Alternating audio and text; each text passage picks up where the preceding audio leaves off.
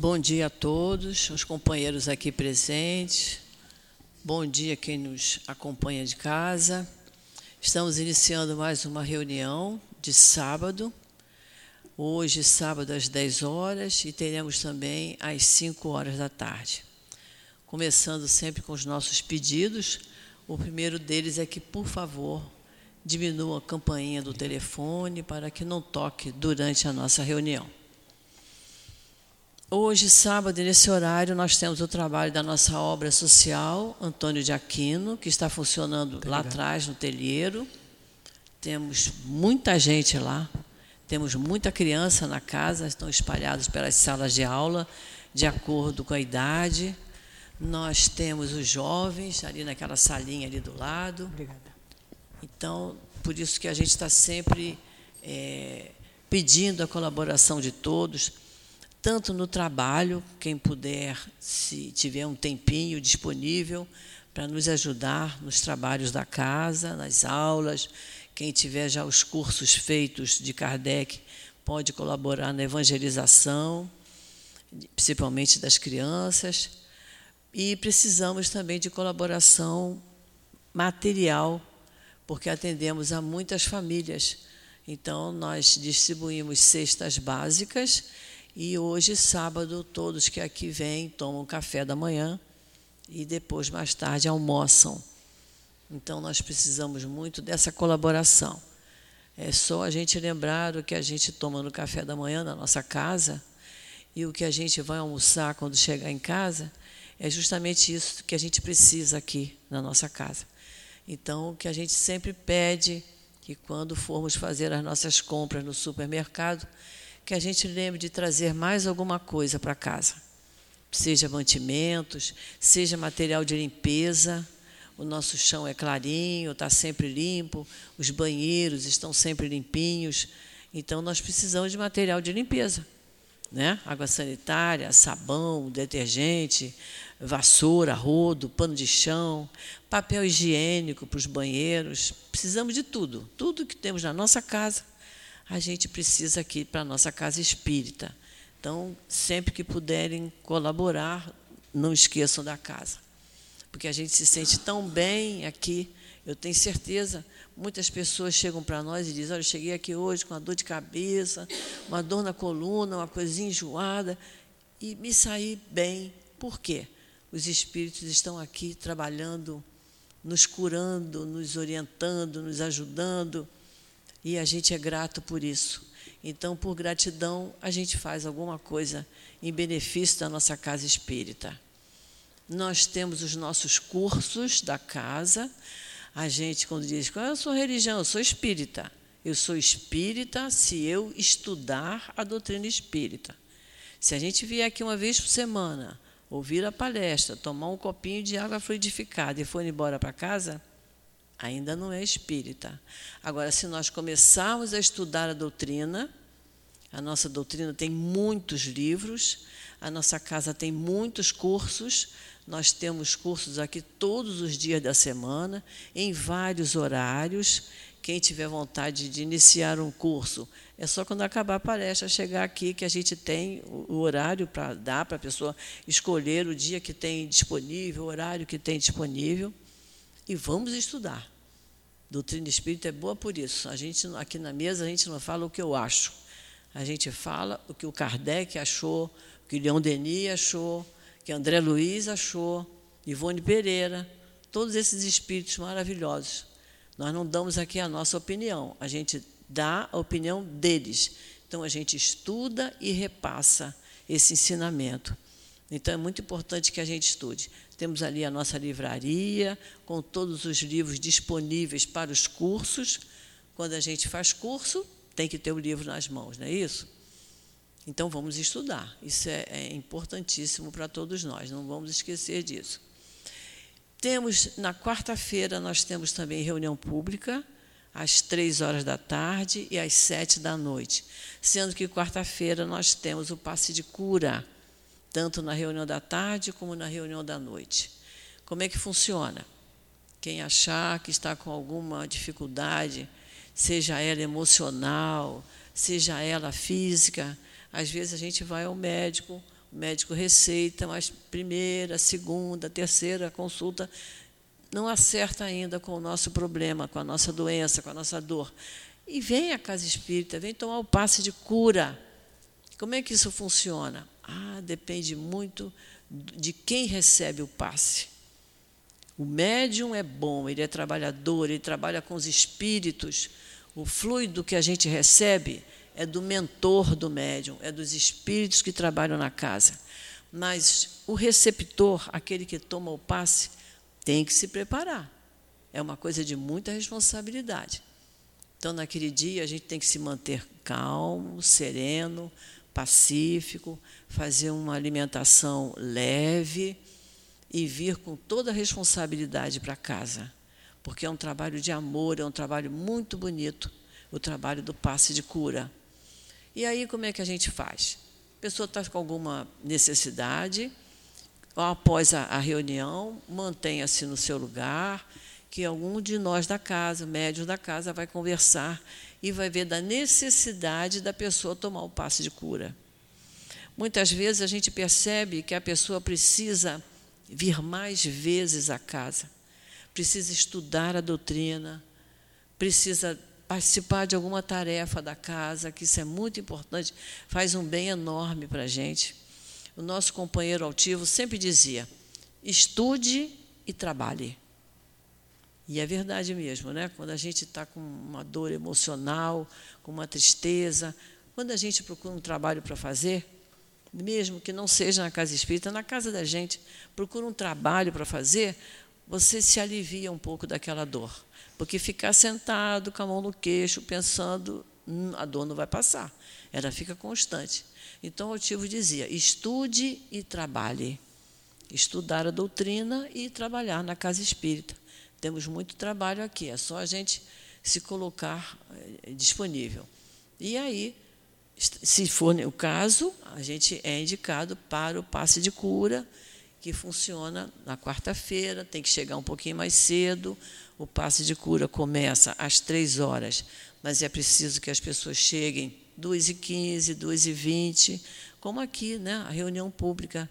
A gente sempre pede que as pessoas cheguem um pouquinho mais cedo, porque a gente chega, senta aí nessas cadeiras, os espíritos estão aqui nos ouvindo e a gente vai se pacificando, vai deixando lá fora as nossas preocupações e começando a pensar em Jesus, pensar que todos nós temos o nosso anjo de guarda, que está sempre do nosso lado, vendo das nossas necessidades, ouvindo as nossas súplicas. E a gente, então, chegando mais cedo, a gente vai se harmonizando mais cedo, certo?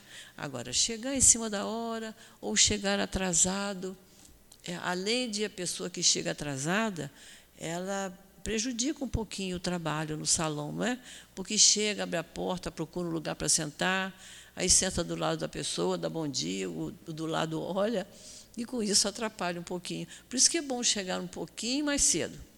A reunião começa às 10 horas, vamos chegar às 9h30, 9h40, 9h45, já está de bom tamanho né? para a gente ir se harmonizando. O bom da doutrina espírita é o estudo e a harmonia que traz para nós. A paz para o nosso coração, para os nossos sentimentos, para os nossos pensamentos. Então vamos começar.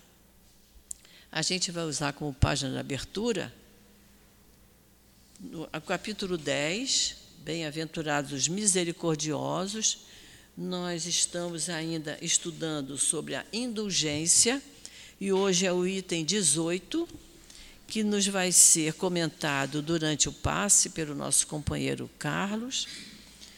E nos diz assim: esse espírito era um bispo de Nevers, de Fetre. Ele diz assim: Queridos irmãos, queridos amigos, sede severos convosco indulgentes para as fraquezas dos outros esta é uma prática da santa caridade que ainda muito poucas pessoas respeitam.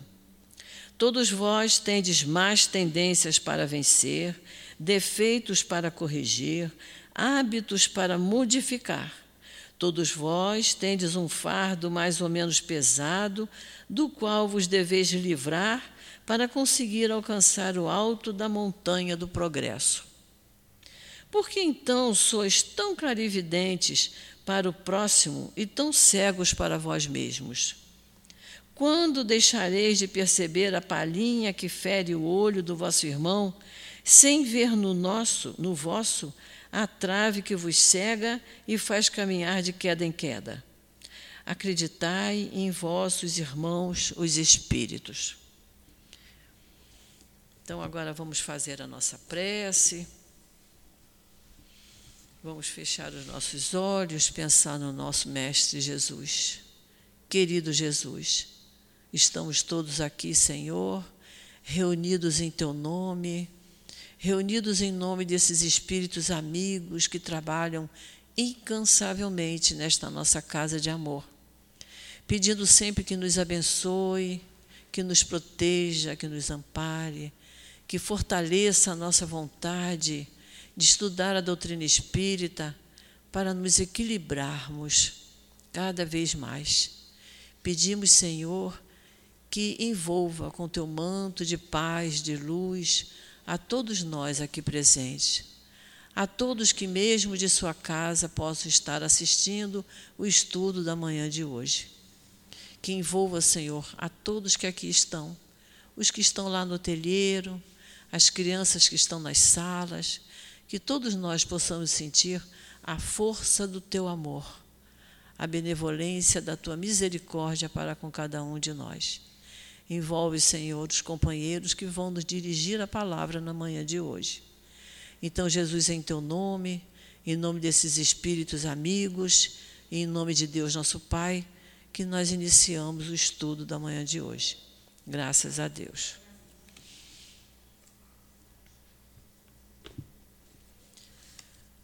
O nosso companheiro Antônio Sidney vai nos falar do Livro dos Espíritos. Ele vai falar da lei do trabalho. Eu vou ler uma perguntinha só. A pergunta 674. Kardec pergunta assim: A necessidade do trabalho é uma lei da natureza? E os espíritos responderam: O trabalho é uma lei da natureza, por isso mesmo constitui uma necessidade e a civilização obriga o homem a trabalhar mais, porque ela aumenta as suas necessidades e seus gozos. Então, que Jesus abençoe o nosso companheiro.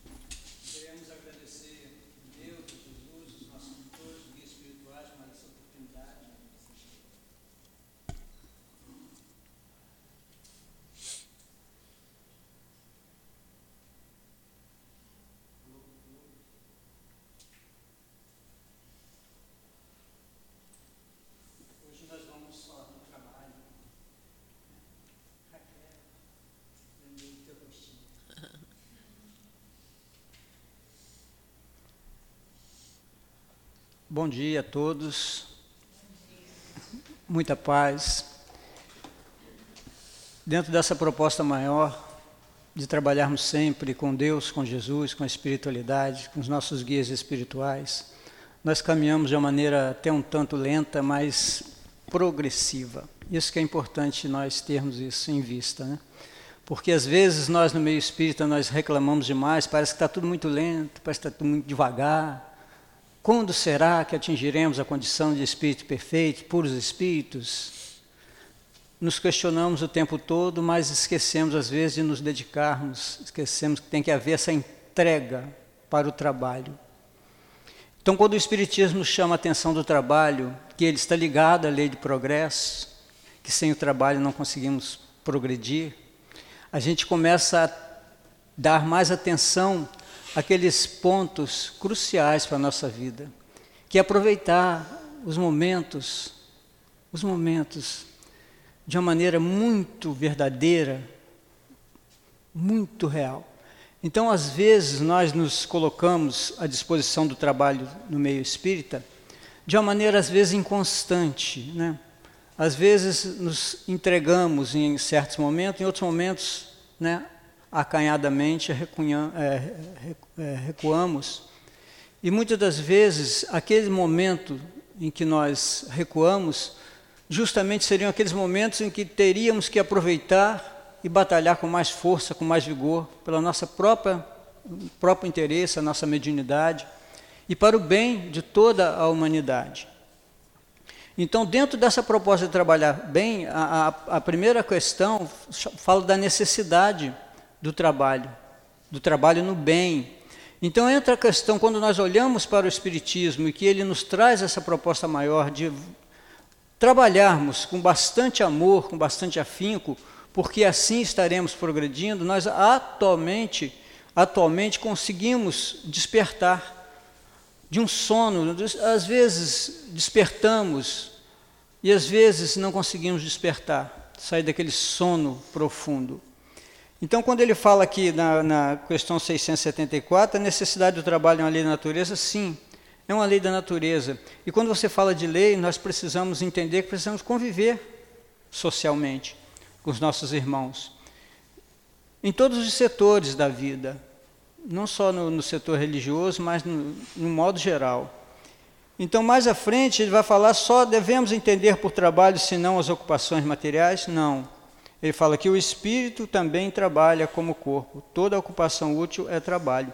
Então, quando nós olhamos para essa questão do espírito que trabalha, nós olhamos para dentro de nós e, e nos perguntamos: poxa, ao desencarnarmos, chegando lá no plano espiritual, Estaremos abertos para o trabalho que virá? Né? Esse é um questionamento. Às vezes, nós olhamos para alguns espíritos desencarnados e percebemos que, às vezes, demoram muito a tomar a iniciativa para o trabalho, para crescer, para evoluir. Quando nós olhamos o nosso irmãozinho André, nosso irmãozinho André Luiz, na parte espiritual, ele chegou lá e se colocou à disposição, quis trabalhar, quis mexer aqui e acolá para poder caminhar com mais rapidez. Mas muitos, como diz na, lá na questão 574, que nós já estudamos, 574A, do capítulo 10 é, da saúde, das ocupações dos espíritos, né? e das missões, o capítulo 10, então, na, nessa questão 574A, 574A, nós vamos perceber que entre os encarnados existem os preguiçosos, né? entre nós. Somos ainda preguiçosos. Mas entre os desencarnados também existem os preguiçosos. Na 574A fala sobre isso. Como encarar o trabalho, como perceber a necessidade do trabalho, que é a primeira questão, perceber essa necessidade que vai gerar um bem-estar né?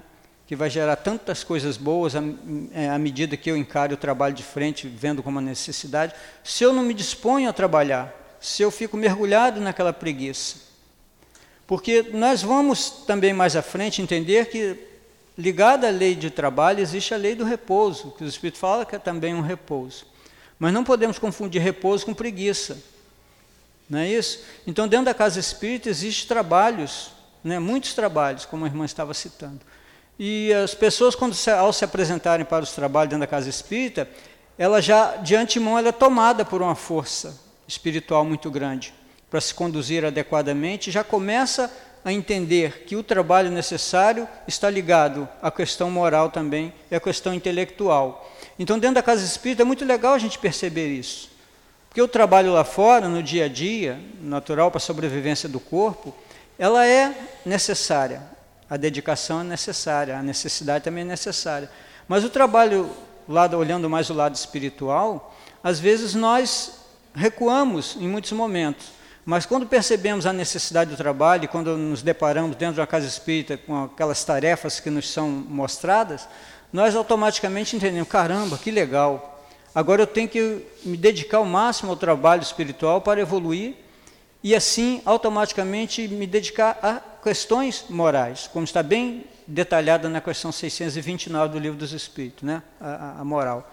E como trabalhar, como devemos nos conduzir dentro do trabalho espiritual, como devemos nos conduzir adequadamente, respeitando as leis divinas, né, as leis morais que estão contidas na terceira parte do livro dos Espíritos. E hoje nós estamos falando da lei do trabalho.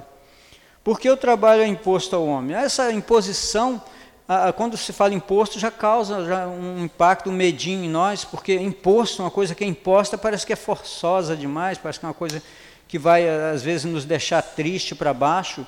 E quando a gente fala de trabalho, a própria palavra vem do latim trepalium, né? que você olha que, que é aquele instrumento de três pontas que era encaixado sobre o animal para que ele pudesse ser ferrado e depois foi usado na agricultura em determinada época também e também como instrumento depois de tortura também. Então a gente, quando lembramos dessa, da, da, palavra trabalho, do seu significado, mais lá para trás, a gente né, se assusta. E aquela pessoa que chega do trabalho geralmente em casa, ela chega esbaforida, cansada, falando para os filhos, ah, estou muito cansado, trabalhei demais, não sei o quê, não quero papo agora. Então a, o trabalho, ele né, até um certo ponto, ele causa um impacto muito forte em nós, nos amedronta só em, né, em falarmos dele, do trabalho. Mas quando a doutrina espírita mostra um outro ângulo de visão para todos nós, nós passamos a perceber que o trabalho ele deve ser um trabalho prazeroso. Né? Eu devo realizar o trabalho com prazer, com alegria em meu coração, dedicando-me o maior número possível de eh, oportunidades que surgirem, o maior número que surgirem, eu aproveitar o máximo possível essas oportunidades. Então, o nosso irmãozinho, o pensador chinês Confúcio, ele diz: procure fazer o que gosta e não trabalhará um só dia na vida. Procure fazer o que gosta e não trabalhará um só dia na vida. O que ele quis dizer para a gente, o pensador chinês, Confúcio? É alegria, é prazer, porque você trabalha uma vida inteira incansavelmente, quando você se dispõe, quando a entrega é total, o cansaço não chega. Então você se reencontra consigo mesmo através do trabalho, buscando-se, entendendo que há a necessidade de se desdobrar, de se mostrar para o mundo e perceber a necessidade de se colocar à disposição para o, para o trabalho no bem, o bem de toda a humanidade, o bem do seu próximo. Então ele fala mais ou menos, ele traz para a gente essa mensagem. Então é interessante a primeira parte do capítulo 3 do Céu e Inferno, o livro Céu e Inferno, o item 8, que fala assim: a encarnação é necessária ao duplo progresso moral e intelectual do espírito, ao progresso intelectual pela, pela atividade obrigatória do trabalho atividade obrigatória do trabalho. Essa obrigação, ela cria né, em nós um certo é, desinteresse, às vezes, pelo trabalho. Parece que é uma coisa meio pesada, é obrigação, você tem que fazer. Não, você faz por prazer. Você realiza os trabalhos com prazer. Seja um trabalho no campo social, né, espiritual, dentro da casa espírita, fora dela, no plano espiritual, quando lá chegarmos, nós deveremos manter sempre essa coisa viva dentro de nós, que o trabalho ele trará né, um, é, é, um, condições para que possamos nos incluir dentro dessa proposta maior que nos foi mostrada através da doutrina espírita, que é chegarmos à perfeição, atingirmos as condições de espíritos perfeitos. Então ele fala assim: pela necessidade recíproca dos homens entre si, a vida social é pedra de toque das boas das boas ou más qualidades. A bondade, a maldade, a doçura, a violência, a caridade, o egoísmo, a avareza, o orgulho, a humildade, a sinceridade, a fraqueza, a lealdade, a má fé, a hipocrisia, em uma palavra, tudo que constitui o homem de bem ou perverso tem por móvel, por alvo e por estímulo as relações do homem com os seus semelhantes.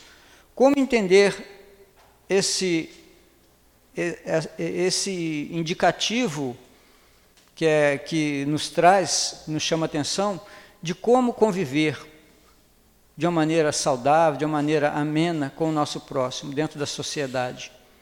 Então, se, se, se nós construímos um campo de trabalho benéfico para na intenção de avançarmos sempre, isso atingir, vem atingir ao próximo, nós passamos a, a nos respeitar mais, a pass, passamos a nos amar mais e amar o próximo, quando entendemos que é através do trabalho que nós estaremos buscando, estaremos conquistando espaço. Então o trabalho ele, ele é de suma importância. Então os Espíritos nos falam de uma maneira que todos trabalham. Na, 500, na 674, nós vamos é, sentir, perceber essa necessidade do trabalho nessa, no meio social e buscando todo o, o entendimento no que diz respeito a essa problemática do trabalho com amor, o trabalho com verdade, o trabalho com alegria, o trabalho com coragem, porque através do trabalho você vai progredir e assim a humanidade progredirá. É muito interessante nós entendermos isso. Na 677, ele fala: por que a natureza provê por si mesma a todas as necessidades dos animais? A, a, a, impressão que se dá é que os animais não trabalham, que não é mostrado, mas tudo a natureza trabalha, tudo está em movimento. O trabalho é o quê? É movimento contínuo, é trabalho, é aquele movimento repetitivo, tudo trabalha em a natureza. Nosso querido espírito amigo, Miramês, nos fala sobre isso. Né? Então, os, os animais trabalham, a gente não percebe o trabalho deles, mas eles trabalham também a natureza. Então, nós podemos é, entender o trabalho na natureza como sendo um, um, intercâmbio muito direto, esse trabalho realizado no meio, na natureza, pelos animais, ali todo, todo o, o, interagindo, esse trabalho, ele, ele nos chama atenção justamente para essa coordenação programada pelo Pai toda essa movimentação bem elaborada, que acontece de uma maneira muito direta, muito discreta às vezes, tanto é que a gente fala que o trabalho deles não chama atenção, mas é um trabalho fundamental. Eu sempre gosto de dizer, ver esses grandes reflorestadores, né? Aqueles animais que trabalham na reflorestação, né, é, é, replantando no replantio de árvore, tudo, espalhando as sementinhas, eles comem lá, defecam em outro lugar, jogam lá aqui, como eles trabalham de uma forma. Nós olhamos as nossas amiguinhas abelhinhas, né? Qual que trabalho maravilhoso, né? Fabricam mel e esse mel, a partir desse mel, vai ser preparado um xarope para curar as doenças das pessoas. Como elas trabalham, não é isso? É muito interessante o trabalho dos animais. Então a natureza, todo o trabalho na natureza. Eles falam, o Espírito fala assim: os animais trabalham como tu, mas o seu trabalho, como sua inteligência, é limitado aos cuidados da conservação.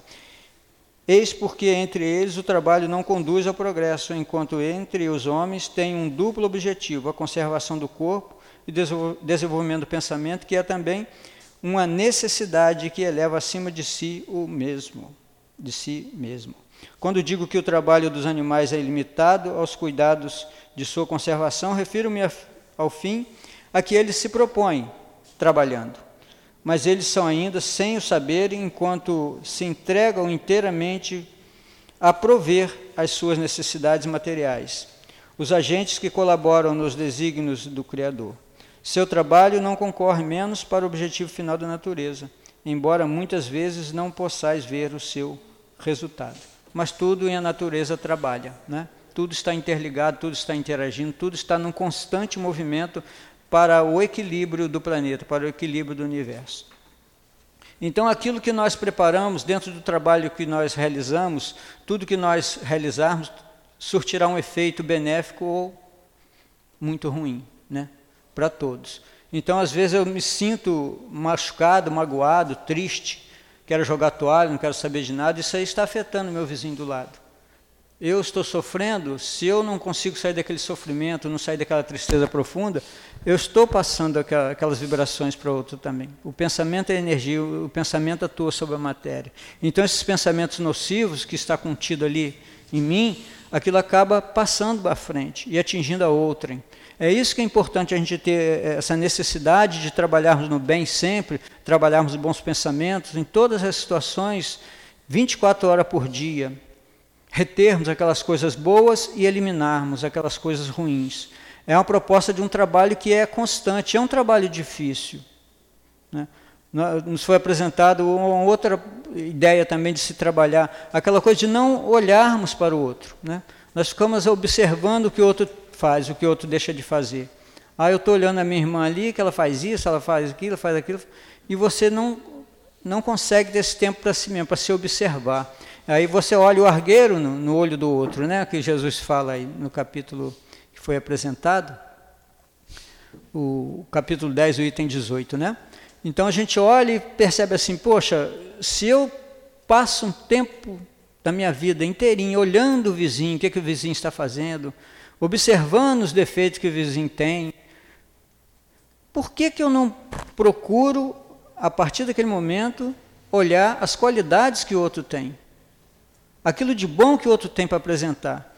Porque eu vou alimentando aquelas coisas ruins que o outro traz. Né? Se ele tem aquelas dificuldades no campo da, da sexualidade, na saúde, então eu vou acabar alimentando. Mas a partir do momento que eu passo a buscar naquele ser aquilo de bom que, que ele tem para mostrar, eu me apego àquelas qualidades e com isso eu vou ajudando aquele ser a eliminar aquelas más qualidades, que todos nós as temos. Não tem como ser diferente, ninguém é perfeitinho. Todos nós temos umas coisinhas aí que queremos esconder. Né? Não tem como você chegar e abrir o jogo. Então, se eu estou teu lado e estou vibrando negativamente, estou observando só aquilo que você traz de ruim, eu estou perdido. Eu estou ferrado porque eu não vou conseguir avançar. Então, o que eu estou jogando para o outro? Eu estou jogando, tenho que jogar bons pensamentos para que o outro se equilibre, se harmonize. Né? O Haroldo Dutra fala para a gente que tudo que nós jogamos para o universo retorna, volta para a gente mesmo.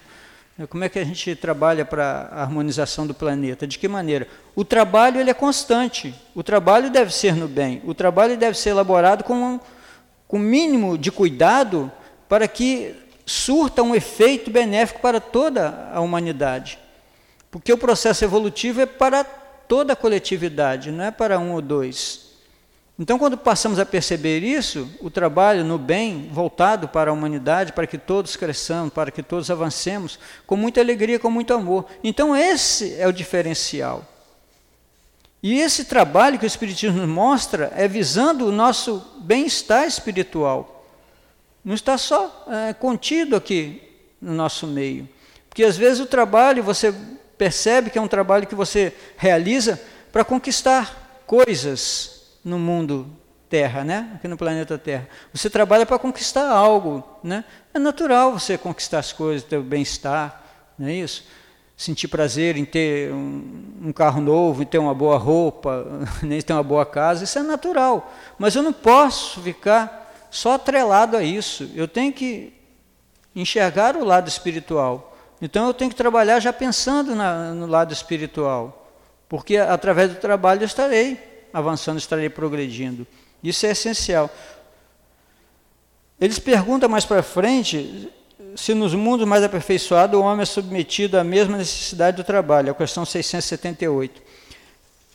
Nós falamos da pluralidade dos mundos, está muito longe de nós entendermos, de nós é, percebermos como se dá esse processo do trabalho num mundo mais evoluído.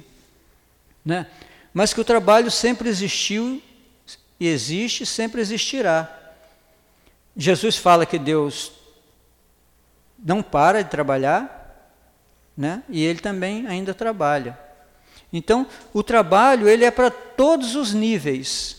Não tem como, você pode estar do menor, no planeta de prova e expiação como nós, no no, no, no espaço mais primitivo, ou no, numa, região onde exista é, espírito puro, onde habite espíritos puros, mas vai sempre existir o trabalho. Não tem como fugir disso, porque o trabalho é através do trabalho que nós progredimos. Sem o trabalho, a, a pergunta que nós podemos, é, a pergunta que fica para nossa reflexão, é assim, podemos progredir sem o trabalho? Essa é uma questão para todos nós, para cada um refletir e levar para casa essa questão. Podemos progredir sem o trabalho? O trabalho é desenvolvimento da inteligência do espírito humano. O desenvolvimento da inteligência do espírito humano. Quando nós percebemos isso, nós passamos a entender que dentro do espiritismo nós trabalhamos nessa direção. Precisamos evoluir intelectualmente e moralmente nesse ponto que a gente sempre trabalha, né? intelectualmente e moralmente. Então, quando eu percebo que o trabalho ele vai desenvolver a inteligência, eu preciso a cada dia me dedicar mais. Trabalhar mais, mas com aquela ideia de que preciso também mudar o foco, vez em quando. Os Espíritos falam que a lei do repouso é uma outra lei que está ligada à lei do trabalho. Mas esse repouso não consiste em eu me deitar numa rede e ficar ali naquele marasmo, né? ali sonolento, 24 horas por dia. Não. É você repor as energias e através de outras tarefas mais leves, né? Porque nós não paramos de trabalhar nunca. Nós dormimos, trabalhamos. A pessoa não sonha, o espírito sai, vai trabalhar. E vai trazer muita coisa boa depois desse trabalho. Né? Mesmo que a gente passe por experiência, às vezes, ruim, durante o sono, durante a emancipação da alma, mas trazemos alguma experiência para ser vivida, ser trabalhada, alguma dificuldade que nós captamos, às vezes ligada ao corpo muito, né? não conseguimos perceber, mas na hora da emancipação da alma, quando o espírito se desloca, ele vai perceber muita coisa, porque ele está num momento de, de, de liberdade de uma liberdade mais acentuada, digamos assim. E com isso ele consegue pegar muita, captar muitas coisas. Por isso nós precisamos nos preparar muito para o, o sono, né? É, preparar uma prece antes de dormir, tomar uma aguinha fluidificada antes de dormir, para ter bons sonhos, né? para passar por aprendizagem. Porque no, no, durante o sono do corpo, quando o corpo dorme, o espírito vai aprender muita coisa. E com isso dependerá de nós trabalharmos com bastante afinco, com bastante amor, essa questão do, da paciência, né, da benevolência, do orgulho, da vaidade que ainda existe dentro de nós. Na 917, o livro do Espírito fala: um dia será extirpado o orgulho da terra. Né? O dia que o homem entender que precisa trabalhar, que precisa amar-se, que precisa amar o seu próximo, ele certamente estará quebrando esse orgulho, esse egoísmo, né? É o egoísmo é a grande chaga da humanidade. Então, na questão 17 fala que meio, qual o meio de se destruir o egoísmo? E o orgulho está juntinho ali, né? Qual o meio de se destruir o egoísmo? Que é o pai de todas as outras pendengas que existem por aí. Então, o homem não pode gozar a felicidade completa, porque a vida lhe foi dada como prova ou expiação. É uma outra problemática, né?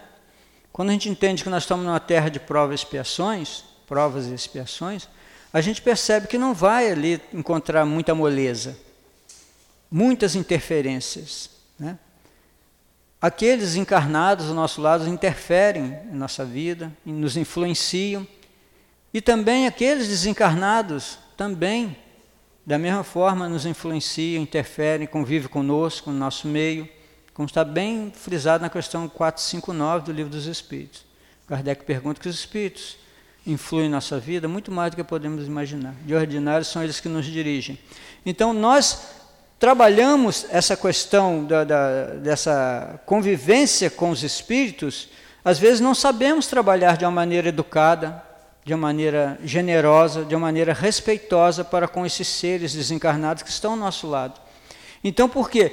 A pessoa entra para uma casa espírita, no, começo ela entra euforicamente, né? com aquela vibração, querendo isso, querendo fazer aquilo, para daqui, para dali.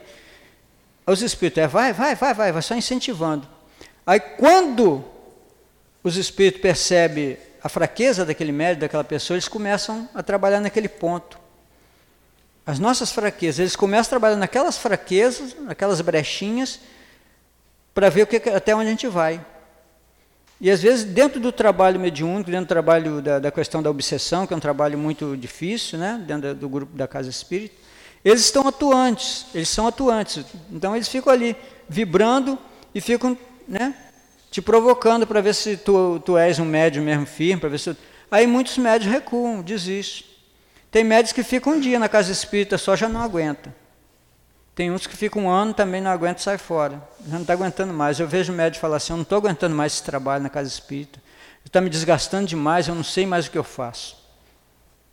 É porque ainda não aprendeu a lidar com os espíritos. Ainda, ainda é desrespeitoso. Se eu sou desrespeitoso com um ser encarnado, eu também estou sendo com um ser desencarnado.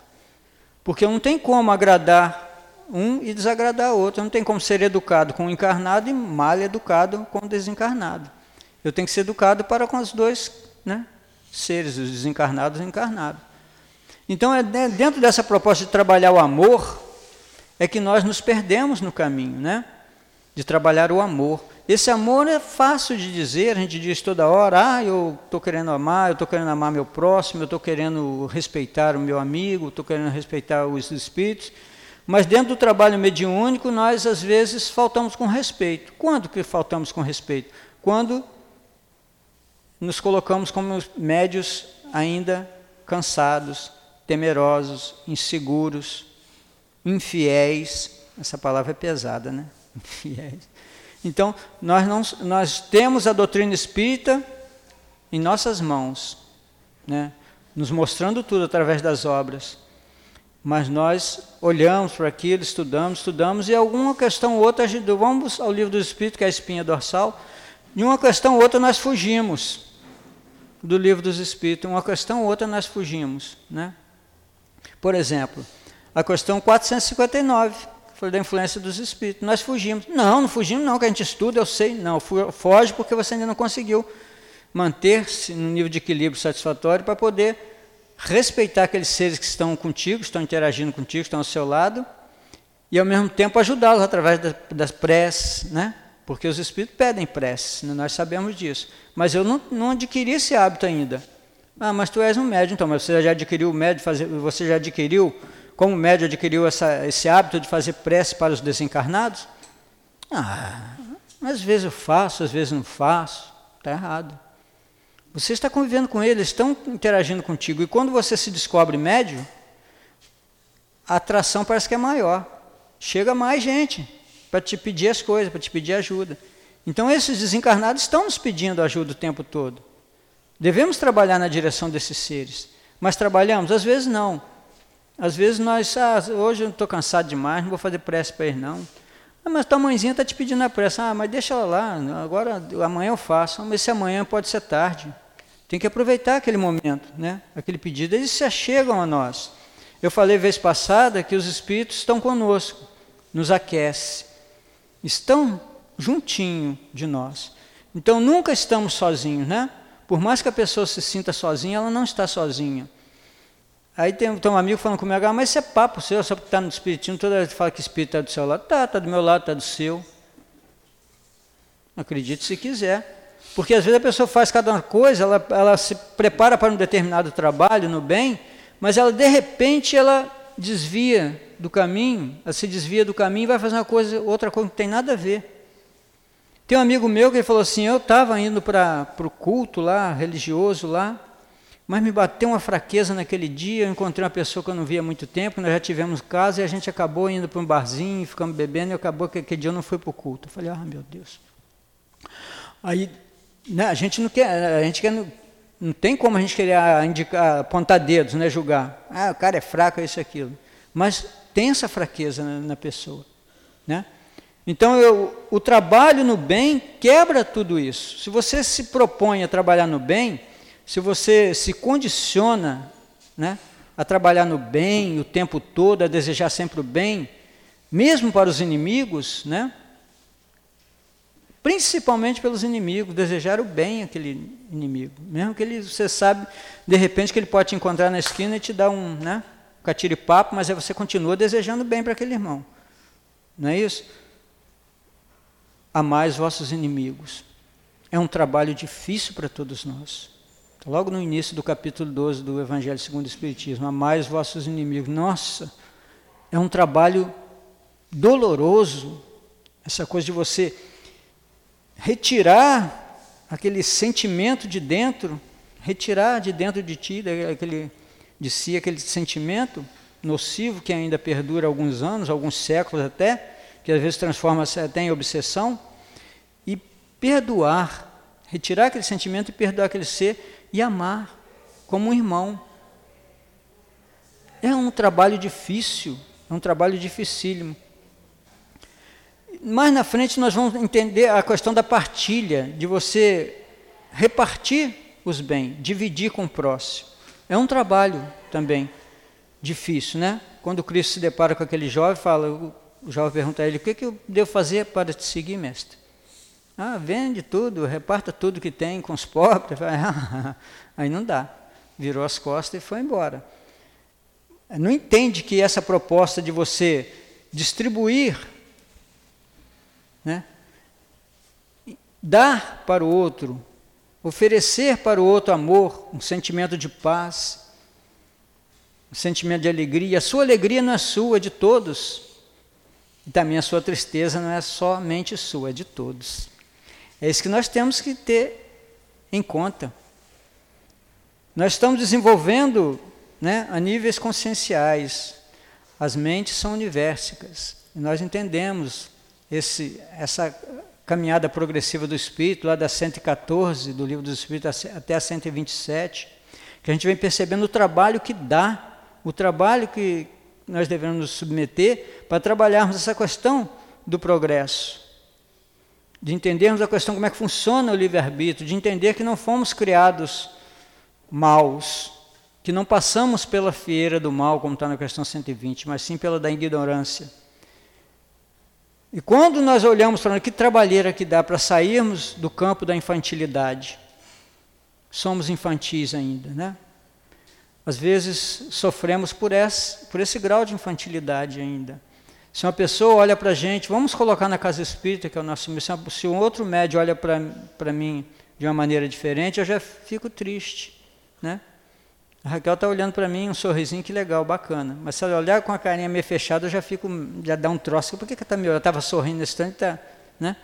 Ah, tem o direito de ficar séria, dizendo, pô, estou gostando de ver esse cara falar, falando que não tem nada a ver. Ela pode ficar séria, fazer até cara feia. E até me cuspir se quiser. Mas é um direito que a pessoa tem, mas a gente não, já. Não, e a pessoa tem que me engolir do jeito, eu tenho que ouvir as bobajadas que eu falo de qualquer maneira e ficar quietinho, e batendo palmo. Não, não é assim. E dentro da casa espírita é muito difícil trabalhar a questão da mediunidade justamente por causa da, da, da influência. A gente volta à questão 459 do livro dos Espíritos. Estudar a questão 459, entender como que se dá essa influência, essa influenciação, é necessário dentro da casa espírita. Porque estaremos aí evitando muitos problemas vindouros, entendendo que os espíritos nos influenciam, mas quem são os espíritos que estão ao nosso lado? Quem são eles, né? Então, nós somos né, espíritos ainda um pouquinho, né, bem atrasadinhos ainda, um pouco atrasados, não vou dizer muito, mas um pouco ainda, na escala espírita, a questão número 100, nós estamos lá entre os inferiores, né, nós já estudamos, mas quais são os espíritos que eu estou trazendo? O espírito do mesmo nível, meu mesmo nível que eu me encontro, aqueles espíritos que eu estou chamando para o meu lado, se encontram no mesmo nível, mesmo padrão vibratório que eu. Então não tem como ser diferente. Então eu posso atrair o espírito mais evoluído? Posso sim. Eu começo a mudar meus hábitos, a estar atento ao trabalho espiritual, ao trabalho no bem que me conduzirá à perfeição, o progresso. É a lei de progresso que está, é a fatalidade para todos nós, é a única fatalidade. Então, quando eu passo a entender isso, que o progresso é a única fatalidade, eu, eu, eu começo a perceber em mim aquelas coisas que não são boas e procurar perceber no outro tudo que aquela pessoa tem de bom. Voltamos à leitura do capítulo 10, o item 18 do Evangelho. Né? Não ficar reparando o outro, os defeitos que o outro tem. Então a gente aprende dentro do Espiritismo que chegará um momento que você não vai nem perceber os defeitos do outro. Só vai perceber as coisas boas, qualidades. Isso é um trabalho constante. O homem possui bem suficiente para assegurar sua subsistência, está liberto da lei do trabalho? A questão 679, 679. Do trabalho material, talvez, mas não da obrigação de se tornar útil na proporção do seu meio, de aperfeiçoar a sua inteligência ou dos outros, o que é também um trabalho. Então, todos nós temos um, um, período de vida em que trabalhamos pensando no futuro. Né? Queremos construir um, para mais tarde termos um sossego.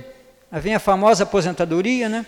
A pessoa quer ter sossego, ter uma casa boa, né? uma casa de praia, curtir, né? Mas às vezes quantos é, não tem necessidade mais do trabalho material, tudo igual está falando aqui, mas eu, eu preciso trabalhar, continuar desenvolvendo a nível intelectual, minha inteligência. E ao mesmo tempo ajudando para que o outro desenvolva também no seu nível intelectual e moral. Né? É um trabalho constante. Ele não está naquele, naquele trabalho né, do, do, dia a dia, que estava aquela querendo trabalhar, se desdobrando aqui e acolá, sem descanso, para ter uma, uma, né, um, uma aposentadoria boa, ter uma vida tranquila no final de, da vida. final da vida. Engraçado. A pessoa fala assim, ah, no final da minha vida eu quero ter uma vida tranquila, quero ir para a praia, quero curtir, passear. Né? Ledo engano. Às vezes ele se aposenta hoje, daqui a duas horas, pum, apaga, vai para a parte espiritual. vai viver lá, vai curtir na parte espiritual a aposentadoria dele. Não é legal? É bacana isso, não é bom? Está rindo? Né? Eu gostaria de quando chegar, ah, me aposentei, pá, estou na parte espiritual. Pô, pensou que beleza?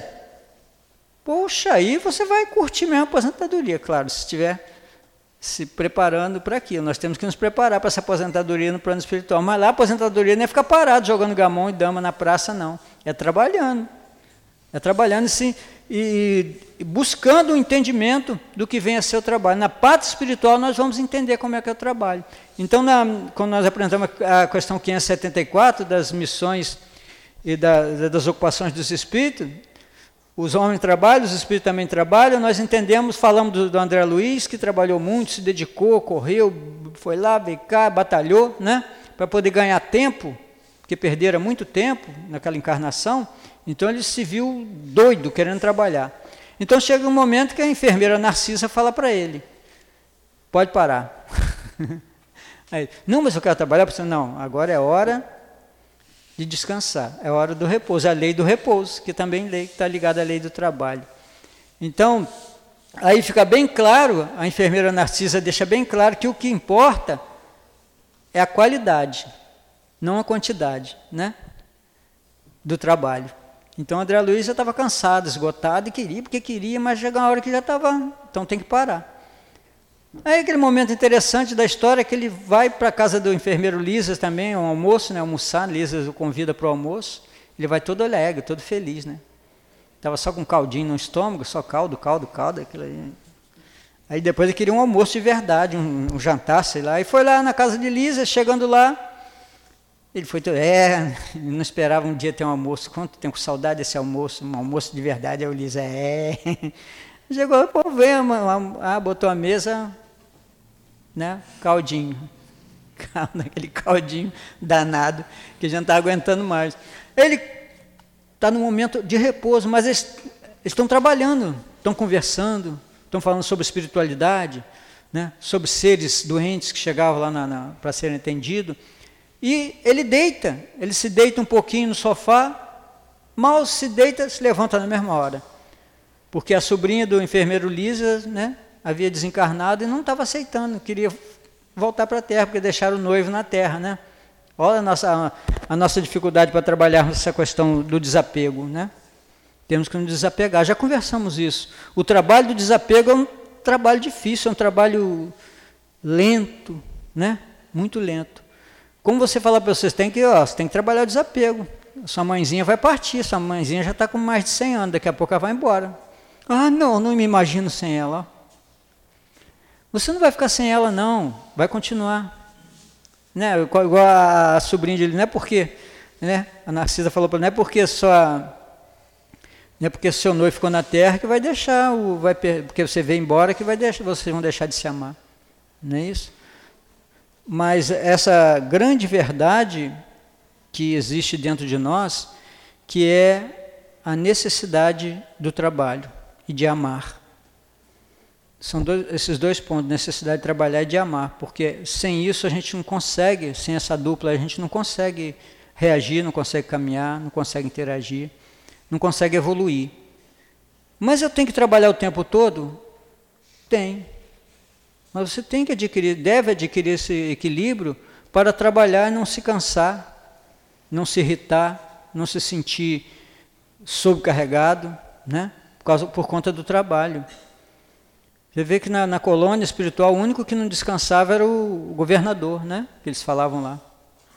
Ele não descansava. Mas tu olhar para ele, está tranquilo, trabalhando o tempo todo. Mas já adquiriu um padrão, né? Ele está bem evoluído, mas continua trabalhando nos outros mundos mais evoluídos. Ele não estava no mundo mais, mais evoluído, mas no mundo evoluído continuam trabalhando, continuaremos, continuaremos trabalhando. Mesmo na condição de espíritos puros, continuaremos trabalhando. Então, essa ideia de você compartilhar os seus conhecimentos, né? aquilo que você adquiriu com o tempo. Você não precisa, chega um ponto da vida que não precisa trabalhar mais, materialmente falando, mas você trabalhando na sua inteligência, a seu favor, a favor do próximo, não é isso? Isso que é importante a gente continuar. Então, quando se fala em aposentadoria, é, é, dá um medo muito grande. Muitas pessoas me perguntam: você não, não vai se aposentar? Não, já, já passou o seu tempo. As pessoas ficam preocupadas, né? Já passou o seu tempo de aposentar. Eu falei assim: eu não sei, eu não sei o significado dessa palavra aposenta, aposentadoria. Aposentar, não sei o que, que significa isso não. Estou pensando nisso ainda não. Daqui uns tempos pode ser que eu pense, mas por enquanto não, mas você já passou do tempo, já tem, já tem a sua idade. Eu falei, boa, vai ficar lembrando a minha idade o tempo todo. Então não precisa, a pessoa vai se aposentar? Vai. Nunca. Não pense em aposentadoria. Né? Muita gente está dizendo hoje em dia que a pessoa poderia se aposentar né, com 50 anos, 50 e poucos anos. O cara com 50 anos está bombando. Né? Está fazendo mil e uma coisa, não, não deve se aposentar. E até também mais para frente, né, o, as consequências virão a economia né, do país. Mas se todo mundo se aposentar com 40, 50 anos, como é que fica depois? Então temos que produzir, temos que estar, tá, né, essa coisa acontecendo, agindo o tempo todo. É a lei. E não há homens que estão impossibilitados de trabalhar, seja no que for, e cuja existência é inútil, a 680. Deus é justo e só condena aquele cuja existência for voluntariamente inútil, porque esse vive na dependência do trabalho alheio. Ele quer que cada um se torne útil na proporção de suas faculdades. Às vezes essa questão do, do ser útil ou inútil é, mu é muito, é, é muito discutível no meio, porque às vezes a pessoa não tem condições, ela não tem força para mostrar o mesmo empenho, ela não consegue ter a mesma dedicação que o outro tem. Então, às vezes, ela, ela, você olha assim, aquela pessoa é inútil, mas o que ela faz perante os olhos do, do, dos demais é muito pouco, porque ela não consegue realizar um trabalho mais avolumado. Mas não quer dizer que ela é inútil. Ela está trabalhando, mas dentro das suas limitações, dentro daquilo que ela acredita, dentro das suas forças, não é isso? O espírito está passando por aquela dificuldade, mas está sendo útil. Agora, aquele que não quer nada mesmo com a hora do Brasil, que se deita, que se apoia nas costas do outro, que não quer nem saber, vai dando só jeitinho para viver, não está demonstrando nenhuma utilidade. Está demonstrando preguiça e malandragem, porque quer viver bem, quer viver numa boa e não, e não fazer nenhum esforço. Então, isso aí é, é, é difícil de, de, de, aceitar, não se aceita. Mas é, é uma proposta de quando você procura ser algo né, que vai funcionar, você procura atuar dentro de uma proposta maior para ajudar-se a ajudar o próximo, ajudar toda a humanidade. Essa que é, que é a utilidade do trabalho. Então, quando você não faz nenhum movimento, né, caracteriza a inutilidade, você está sendo inútil. Porque não está provocando nenhum movimento em direção ao outro, não está trabalhando para, pela sua sobrevivência, de um modo geral. Então isso é, não é aceito por Deus, isso aí é condenável. Mas essa, eu, eu sempre vejo essa questão do, daquele que se, vê, que se mostra inútil, às vezes, às vezes nada ele consegue, não tem força. Às vezes não tanto por preguiça, mas ele começa uma coisa e para. Tem gente que é assim, já notou? Pô, aquele cara é um inútil, ele começa um trabalho, não fica, trabalha um pouquinho, outra coisa, não vai, faz outra, não sabe o que quer. Mas é a dificuldade do espírito, eu não vou classificá-lo como inútil, né? Ele está procurando fazer alguma coisa. Agora tem aquela questão da preguiça, né? A preguiça é uma coisa difícil, que nós podemos separar um pouquinho. Ah, pessoal, nada tá bom, não quero fazer. Faz isso, faz isso. Vai lavar aqueles copos ali, vai lavar. Ah, não dá, não consigo, não dá não. Vai fazer aquilo ali, vai lá conversar com aquela pessoa ali. Não, não dá não, não dá não. Né? aquela senhora que foi lá, que, né, que nada estava bom, lá diante lá do, do ministro lá, botou ela num setor, não estava bom, botou no outro, não estava bom, então ela caiu naquele desânimo total, uma preguiça, ficou ali, acomodada no bem bom, né? Quem vai querer estar tá em casa com as perninhas para cima, assistindo um bom filme, comendo pipoca e voltar para né, a bagunça? para o meio mesmo pesado. É melhor ficar quietinho em casa, assistindo televisão, com os pezinhos para cima, né? É muito mais tranquilo. Então, nesse nesse sentido do trabalho, de você se tornar útil, é uma grande dificuldade também. Porque tem pessoas que estão trabalhando, elas pensam, né, que é, elas acham que estão trabalhando certo, que estão fazendo bem. Aos olhos dos outros, elas pensam que estão sendo úteis, mas não. Está fazendo uma coisa desencontrada, está agindo de uma forma tortuosa. E talvez ela não se dê conta disso, nem saiba disso, mas ela está trabalhando mas não está conseguindo se conduzir adequadamente, realizar um trabalho de uma forma que deveria. Então você pode julgar essa pessoa? Não. Não, ela está tentando, busca ali, faz aqui, faz ali, não consegue. Então é preciso é, ter esse, essa ideia de que o trabalho exige uma tomada de decisão muito firme de todos nós, para trabalharmos com bastante vigor, com bastante alegria, seja lado material, seja lado espiritual. Porque todo aquele que trabalha com alegria, ele vence, ele consegue atingir a meta. Então, a lei da natureza impõe aos filhos a obrigação de trabalhar para os pais, é a questão 681, é uma necessidade, né? Os filhos devem trabalhar pelos pais, como os pais também devem trabalhar pelos filhos. Nós olhamos, acho que 582, na, na, na, nas missões dos espíritos, na ocupação e missões dos espíritos, capítulo 10, que fala da, da, da missão dos pais, né? Como eles trabalham pelos filhos. E os filhos também devem trabalhar pelos pais. É um trabalho que deve ser contínuo. Esse trabalho, essa ligação que vai cada dia, cada dia ampliando mais os conhecimentos, o lado da, da, da moral, e vai fortalecendo né, essa convivência, esse, os famosos laços de família que vai se fortalecendo à medida da dedicação. Porque essa dedicação dos filhos para com os pais, dos pais para com os filhos, ela transcenderá. No plano espiritual, continuamos né, trabalhando uns pelos outros, ajudando uns aos outros. Isso é que é legal, isso vai fortalecendo. Né? Isso que é interessante nós termos em conta. Ele fala assim: certamente, como os pais devem trabalhar para os filhos, eis porque Deus fez do amor filial e do amor paterno um sentimento natural, o fim de que por toda essa afeição recíproca os membros de uma mesma família sejam levados a se auxiliarem mutuamente. É o que com muita frequência não se reconhece em vossa atual sociedade. Ele fala dos membros da família, todos, né?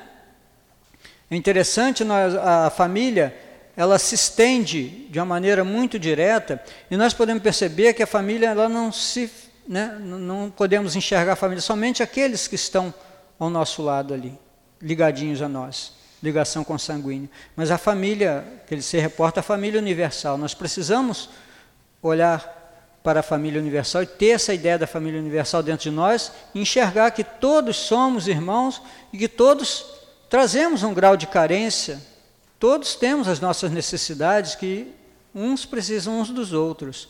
É isso que é, que é o entendimento da doutrina espírita. Então esse trabalho é muito difícil, né?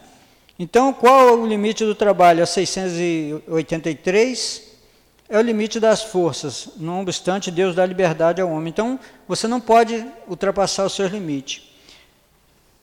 Que pensar dos que abusam do, do, da autoridade para impor aos seus inferiores um excesso de trabalho? Esses serão cobrados, né?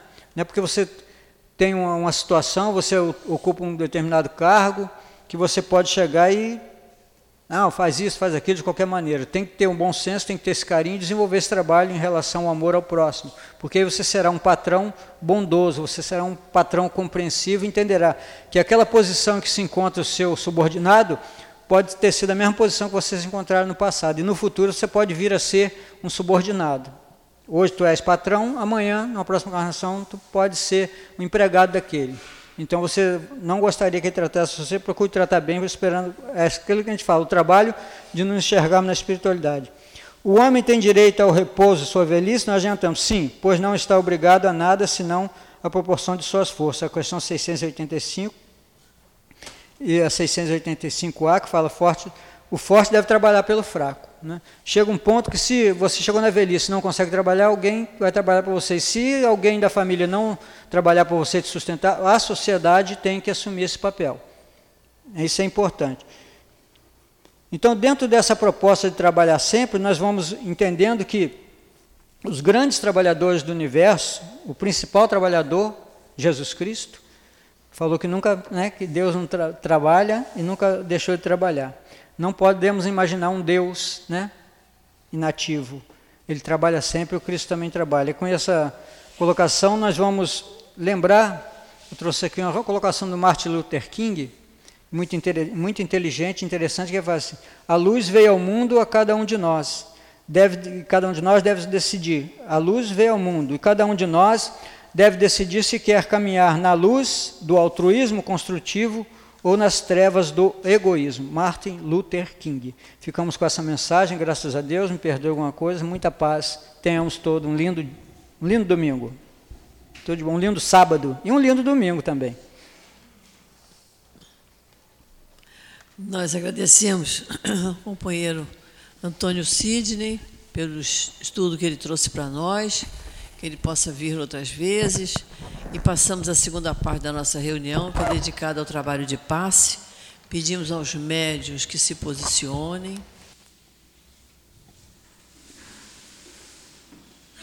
Enquanto nós outros que vamos tomar o passe,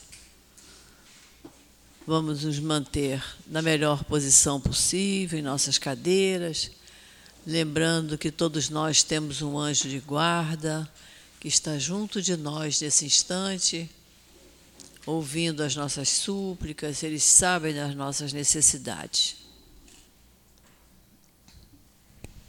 Querido Jesus, é chegada a hora do passe, Senhor. Nós te pedimos as tuas bênçãos para esse trabalho de amor, que os mentores espirituais estejam junto dos médios, nos transmitindo os seus melhores, as suas melhores vibrações, os seus melhores fluidos, para que possamos, Senhor, diminuir as nossas dificuldades. Por isso nós te pedimos, Senhor, abençoe esta hora, a hora do passe. Jesus que veio à Terra trazendo os seus ensinamentos, mas nós ainda estamos muito longe, muito distante, para poder compreender e praticar a sua mensagem. Ainda vivemos, cometemos os erros de olharmos para os nossos irmãos sempre vendo os defeitos que ele possa apresentar. Olhamos nos olhos dos nossos irmãos o cisco que ali contém, mas esquecemos de olhar a trave que consta em nossos olhos. Jesus, com a sua infinita humildade, nos pediu que olhássemos para os nossos irmãos com indulgência, com amor, com carinho e que pudéssemos dar as mãos para podermos prosseguir. Jesus nos disse: Ele é o caminho, a verdade e a vida. E para que nós possamos um dia chegar no topo da montanha, é necessário que nós tiremos dos nossos olhos essa trave, que olhamos, que olhemos para os nossos irmãos com amor, com a compaixão, para que possamos nos melhorar cada vez mais e progredirmos espiritualmente. Jesus nos disse: Por que vedes uma palha no olho do vosso irmão e não notais que está no vosso olho? Ou como dizeis, o vosso irmão: Deixai-me tirar uma palha dos vossos olhos, vós que tendes uma trave nos, nos vossos olhos. Hipócritas! Tirai primeiro a trave dos vossos olhos, e então vereis como podereis tirar a palha do olho dos vossos irmãos. Mateus, capítulo 7, versículo 3 e 5. Que todos nós possamos compreender, entender que somente o bem nos levará à evolução do nosso espírito pós-túmulo. Que assim seja, que Jesus nos abençoe hoje e sempre.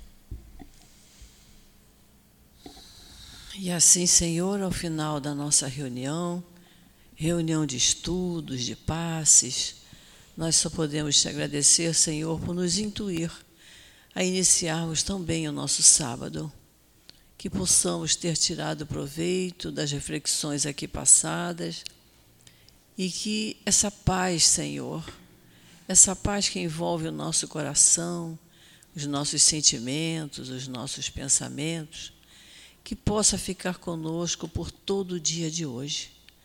Abençoa, Senhor, o nosso dia, abençoa os nossos familiares, nossos amigos e permita, Senhor, que possamos voltar aos nossos pontos de origem, envolvidos no teu amor. Então, em teu nome, Jesus, em nome do nosso querido altivo, Antônio de Aquino, os espíritos queridos que trabalham em nossa casa de amor, em nome de Deus, nosso Pai, que nós pedimos permissão para encerrarmos o estudo da manhã de hoje. Graças a Deus.